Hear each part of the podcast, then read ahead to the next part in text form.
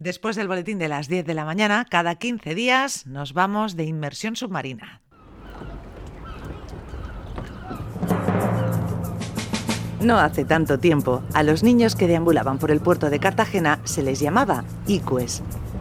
De una esquina a otra conseguían algún pescado, hacían algún trabajico y en general aprendían muchas de las cosas que el mar podía enseñarles.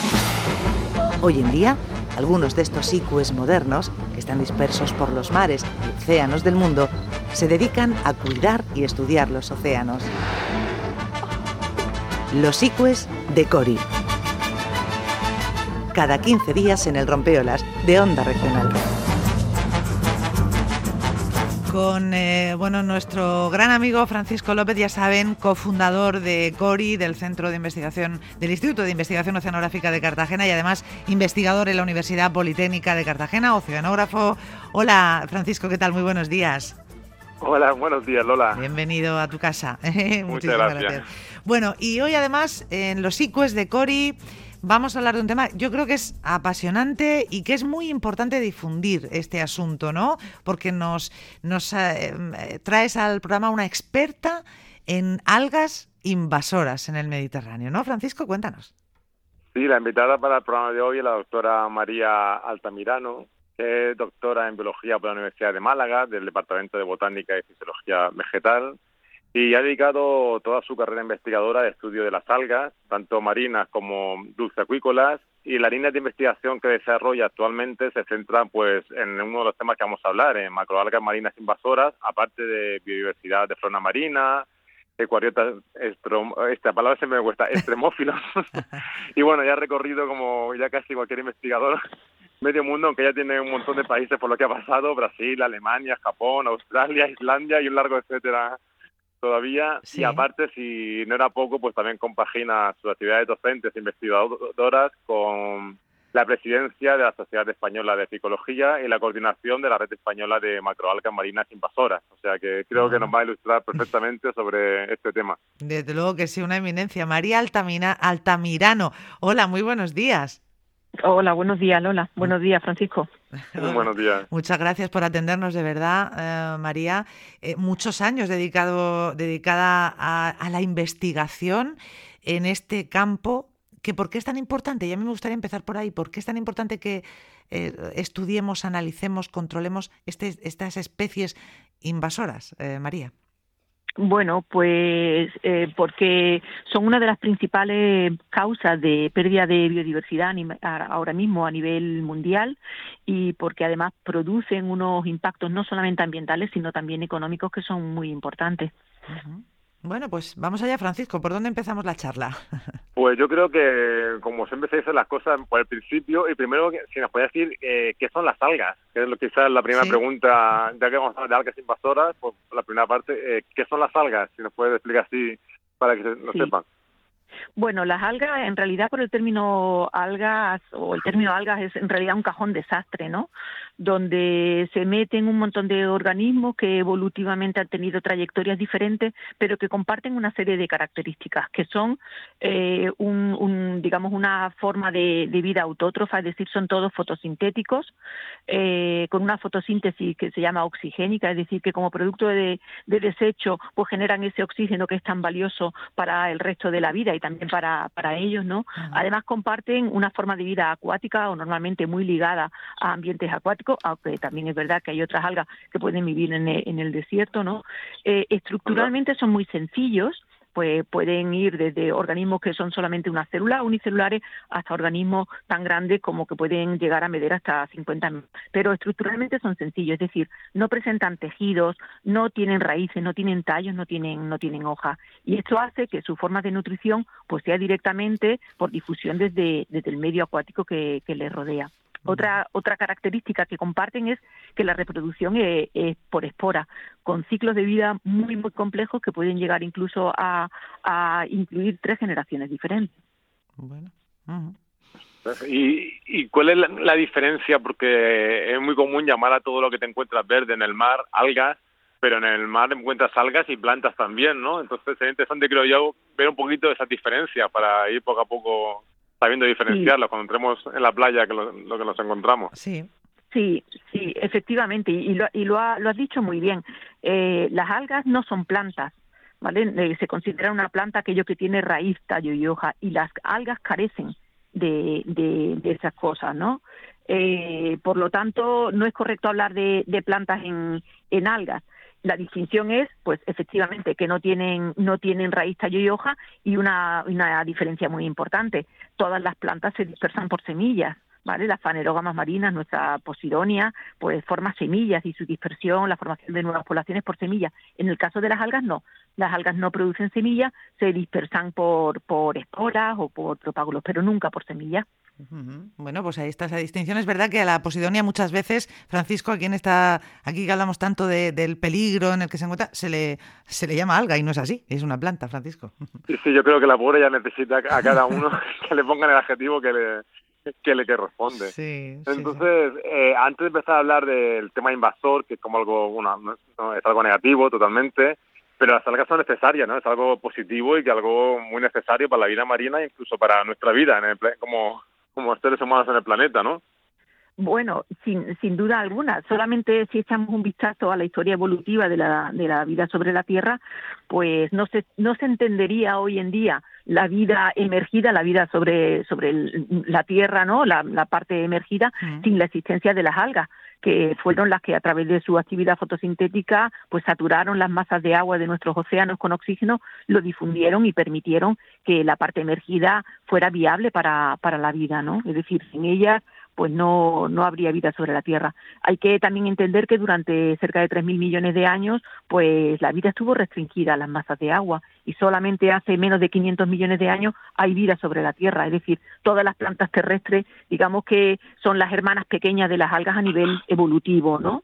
Eh, ¿Por qué son importantes hoy en día? Bueno, pues porque no para el ser humano les ofrecen bienes y servicios importantes. Bienes por ejemplo pues gastronómicos no pero hoy en día también tienen un potencial biotecnológico muy importante. Ahora mismo está en, en medios eh, pues el uso de un de un grupo de algas del género Asparagopsis que eh, cuando extractos de esta especie se utilizan como un complemento alimenticio del ganado vacuno, pues consiguen reducir la emisión de metano en más de un 90%, teniendo en cuenta que el metano es un gas de efecto invernadero, pues ahí hay un, un, un interés importante. Además, las algas nos ofrecen servicios ambientales muy importantes. Por ejemplo, se ciclan los elementos químicos en las masas de agua, eh, suponen un hábitat importante para especies de interés comercial, eh, suponen una estabilidad para los ecosistemas costeros muy muy importante eh, también. Claro. Creo que, bueno, que son muchísimos los, los servicios y los bienes que recibimos de las algas. Esto del metano, digo que esto del metano me ha dejado alucinada, ¿eh, Francisco? Que podamos, y, y María, que podamos, em, eh, en fin, mejorar eh, con un producto como este un grave problema medioambiental eh, es fantástico. En fin, bueno. Sí, sí, como todo al final se entrelaza. Habla de efecto antropogénico, cambio climático o algas y todo al final se van lanzando de una manera u otra. Te ves que todo, y el océano, como siempre muchas veces, lo que une al final casi, casi todo y, volviendo un poquito al tema que estábamos hablando inicialmente, eh, cuando le añadimos ya el, adjetivo invasora, ahí ya a qué nos referimos, porque ahí entonces la película cambia, cambia radicalmente, ¿no? Claro, sí. Eh, una especie invasora siempre lleva asociado otro epíteto anterior, ¿no? Se habla de una especie exótica invasora. Es decir, una especie antes de convertirse en exótica ha tenido que ser una especie transportada eh, fuera de su área nativa de distribución, eh, normalmente eh, debido a actividades de origen antropogénico, es decir, es una especie que está fuera del sitio donde debería de estar. A mí me gusta poner como ejemplo en mis clases, pues que tan exótico es un vulgar canguro en una de esa andaluza como nuestro amenazadísimo lince en, en medio de un outback australiano. No tiene nada que ver ni con la abundancia de la especie ni con su grado de conservación, sino con que está fuera de su área nativa de distribución y que nunca hubiera llegado por sí solo a esa nueva zona, ¿no? Siempre mediado por el hombre de manera accidental o de manera intencionada. ¿Qué es lo que ocurre cuando una de estas especies exóticas, ¿no? Eh, encuentra un, un, digamos, un sitio sin, competidores, sin depredadores, donde las condiciones ambientales le son favorables, ¿no? y bueno, pues en ese momento alguna de esas especies, eh, se dice que una de cada, de cada diez, empiezan a tener un comportamiento de proliferación masiva, de crecer rápidamente, de competir con los ecosistemas nativos y empiezan a producir impactos. Y estos impactos eh, pueden ser de tres tipos. Pueden ser impactos eh, ecológicos, pérdida de, diversidad, por ejemplo, cambios en las cadenas tróficas. Pueden ser impactos económicos, por ejemplo, el que se está produciendo ahora mismo en el sector pesquero con, con la llegada de Rugulopteryx, pero también pueden ser impactos sanitarios, pues plagas, enfermedades, etcétera, etcétera. Es decir, que los impactos son, son múltiples y son los que definen también ese epíteto de, invasor junto con la proliferación masiva. Claro, pobrecitas algas, que es que las llamamos invasoras, pero realmente una vez más la culpa es nuestra.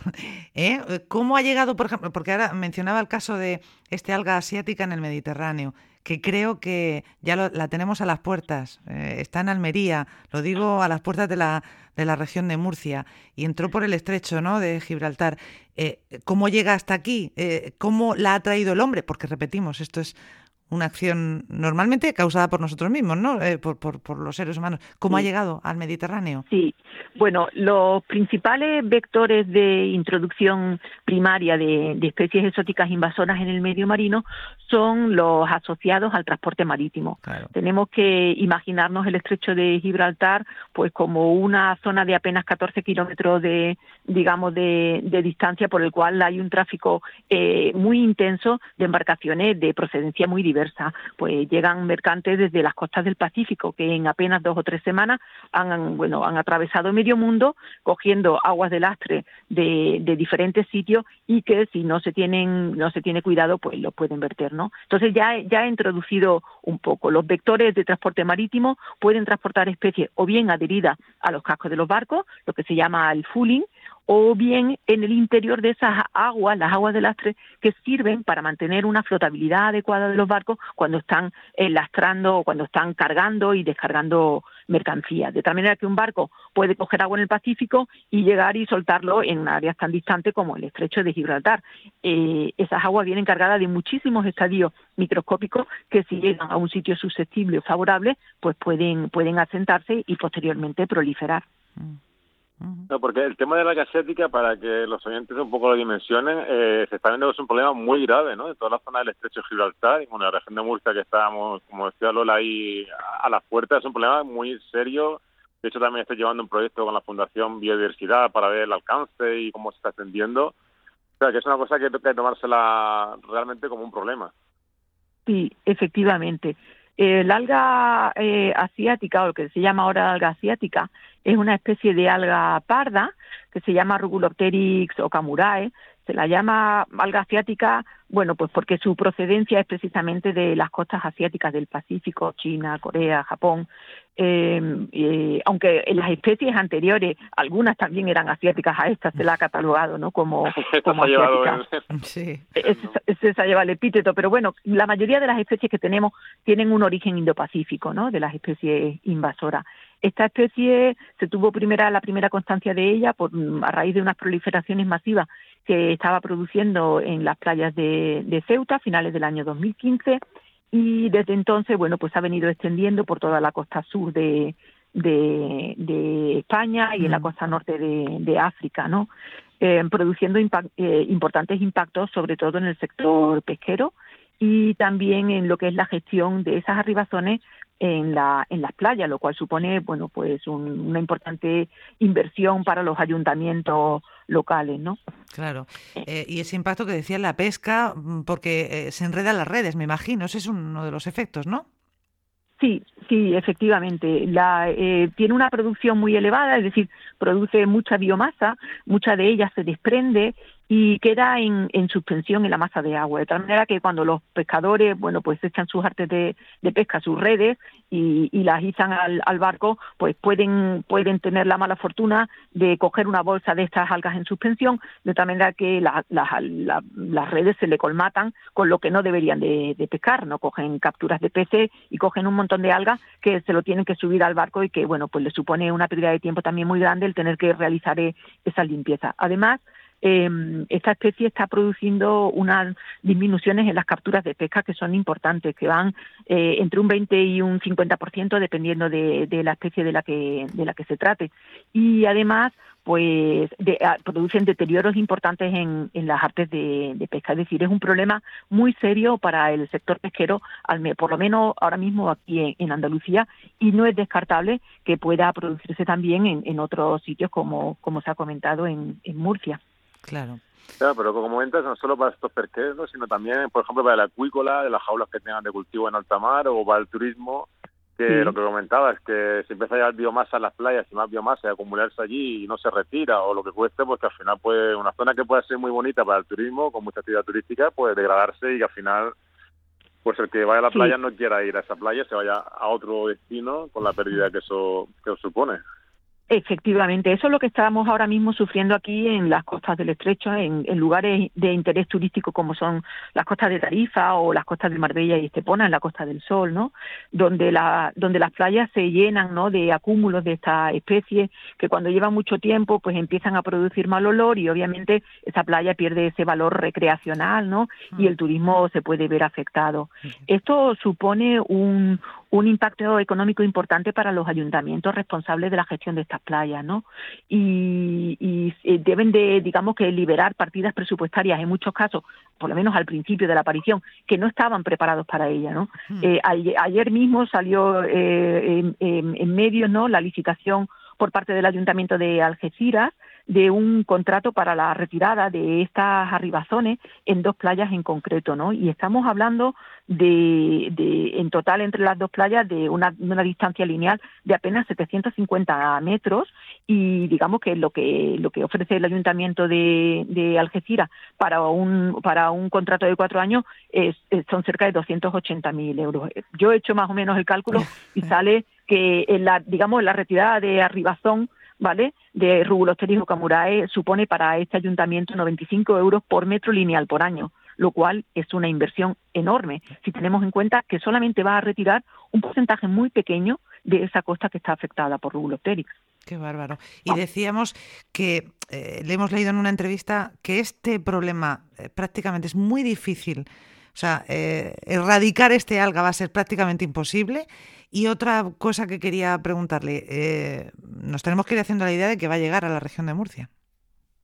Bueno, eh, eh, son, son dos cosas distintas y dos cosas muy relacionadas, ¿no?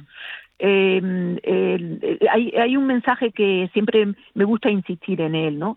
La, la, mejor manera de actuar frente a las especies exóticas invasoras, igual que con el COVID, porque se asemeja bastante, es en prevención. Tenemos que evitar que la especie se siga expandiendo. Tenemos que evitar que nuevas especies exóticas invasoras se introduzcan. Es decir, tenemos que actuar en los vectores de introducción y en los vectores de dispersión. Y es muy importante para esto también conocer la biología de las especies, conocer en qué momento eh, son, son muy invasoras y también determinar qué sitios son muy susceptibles de esta, de esta especie. Eh, nosotros, con motivo del análisis de riesgo que tuvimos que, digamos que desarrollar, ¿no? O que redactar para el, para el MITECO, para la inclusión de esta especie en el catálogo de especies exóticas invasoras, pues tuvimos que determinar qué costa española y también mediterránea podía ser favorable para el asentamiento de esta especie. Lo realizamos a través de modelos matemáticos de distribución geográfica y daba como toda la cuenca mediterránea como puntos calientes de favorabilidad para esta especie.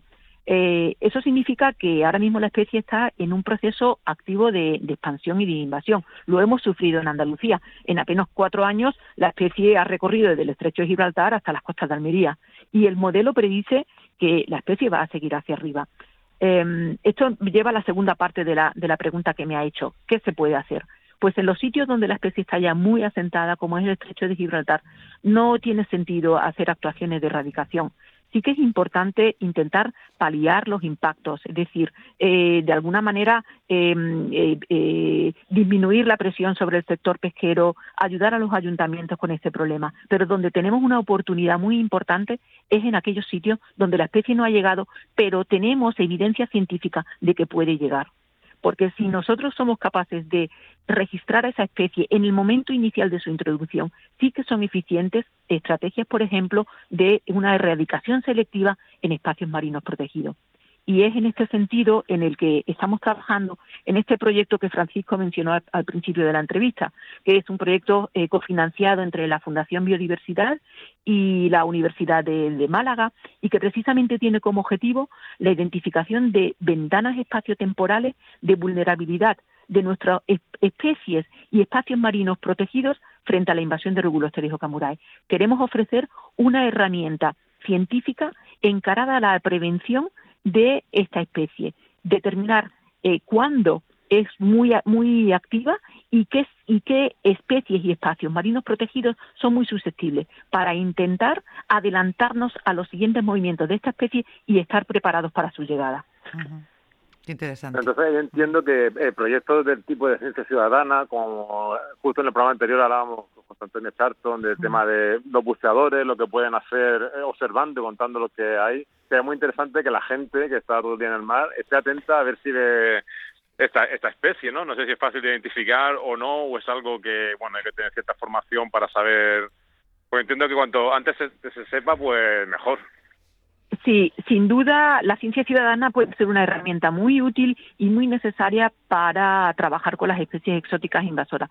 La implicación de la ciudadanía, eh, el que estén debidamente informados es fundamental. En este sentido, plataformas como Observadores del Mar cumplen un papel muy importante porque eh, permiten recoger la información de todos esos buceadores que al fin y al cabo son cientos de pares de ojos con mucho interés y que pasan muchas horas bajo el agua que nos pueden alertar de manera temprana de la presencia de una especie eh, exótica, de una especie exótica invasora en, en un sitio y ofrecen una plataforma donde volcar eh, esa información. El problema que tenemos con Rugulopteryx es que se trata de una invasión críptica. ¿Esto qué quiere decir? Em, que eh, morfológicamente se parecen muchísimo a nuestras especies nativas del género Dictiota. De tal manera que la identificación correcta simplemente visual con la planta en mano es difícil, porque se parece mucho a especies nativas ampliamente distribuidas. Pero em, cuando empieza a proliferar de manera masiva eh, es cuando llama la atención y, bueno, y siempre es mejor tener, em, digamos que eh, falsos negativos, ¿no? A, no llegar a, registrarla. Es decir, eh, plataformas como observadores del mar permiten que un observador, un buzo, suba esa, esa observación y detrás hay un comité de expertos que decide si es o no es eh, esa especie que se dice. Así que, sin duda, la ciencia ciudadana y la participación de, de todos eh, es fundamental y bienvenida. Hmm. Aquí tenemos en la, en la región, el otro día leíamos, ya, ya estamos acabando, nos quedan un par de minutos, pero eh, nos enviaban nuestros amigos de ANSE, de la Asociación de Naturalistas del Sureste, que han hecho, habían hecho una retirada de especies invasoras de uña de gato y de pitera, eh, creo, en la zona de San Pedro, de, eh, del Parque Regional de las Salinas y Arenales de San Pedro del Pinatar. O sea, que no con esta especie, pero quiero decir, es un problema bastante común, por lo que veo, en, en, casi todo el Mediterráneo, ¿no? este del que hablamos, María. Sí, efectivamente. De hecho, en, en Andalucía, Rugulopteris ocamuraya es la cuarta especie de macroalga invasora, ¿no? cada vez se van sucediendo más, ¿no? Parece como que hay una cascada de, invasiones, de tal manera que una especie invasora debilita el ecosistema y favorece, ¿no? El asentamiento de, la siguiente.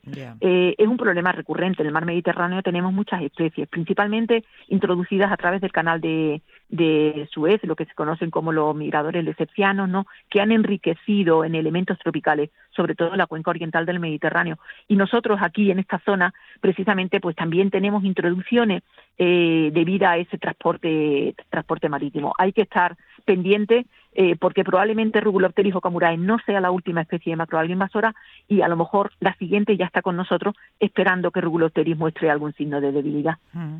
Qué, tremendo, Francisco, si esto llega al Mar Menor, lo que le faltaba, ¿no?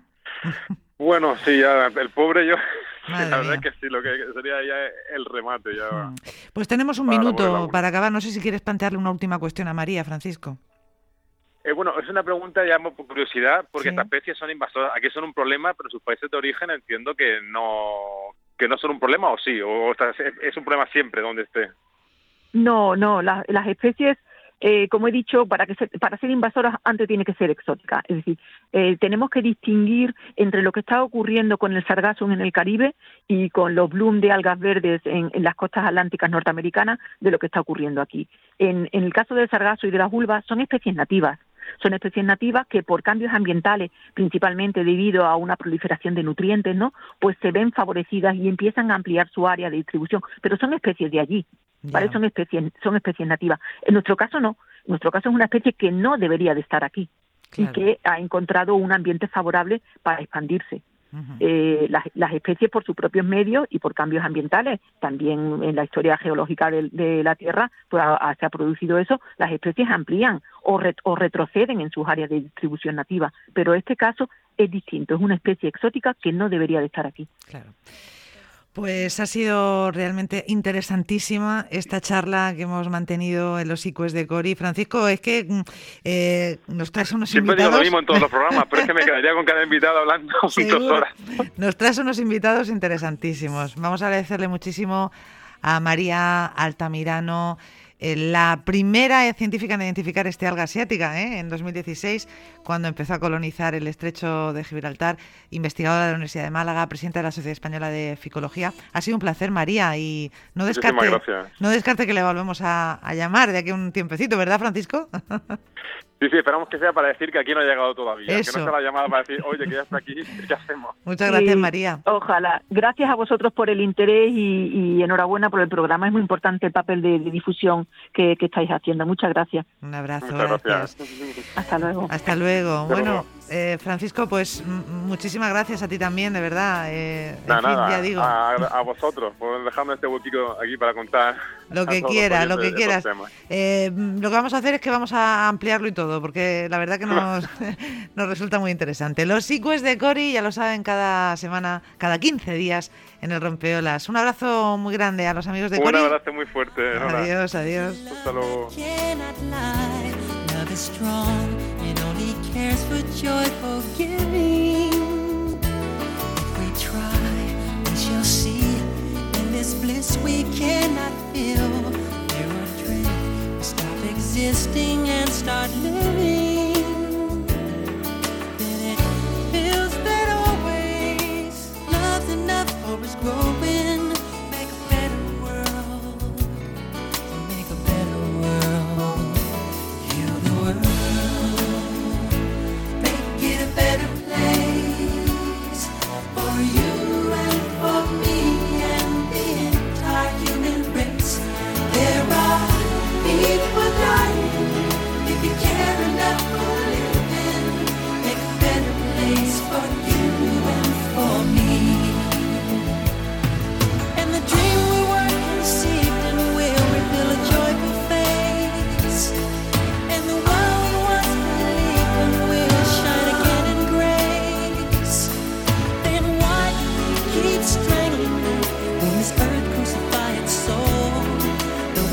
This world is hell.